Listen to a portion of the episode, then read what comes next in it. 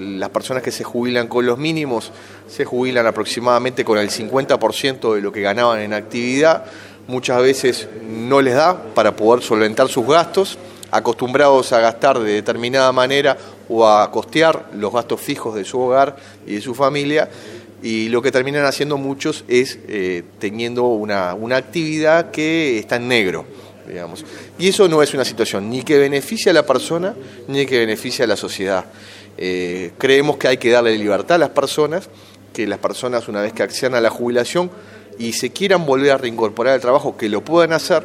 que lo puedan hacer de la manera que más lo deseen, eh, de manera parcial, de manera completa, de forma transitoria, en algún trabajo que, por ejemplo, eh, de las actividades afrales que puede tener el país, pero que le demos absolutamente toda la libertad para que la persona lo pueda hacer y que no se tenga que esconder,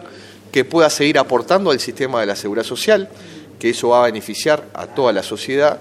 eh, y en definitiva es algo que se da en el mundo y que lamentablemente en Uruguay está en algunas situaciones está restringido por ley. Nosotros lo que queremos hacer es derribar esa incompatibilidad legal y darle la, libertad a las personas, que es muy importante.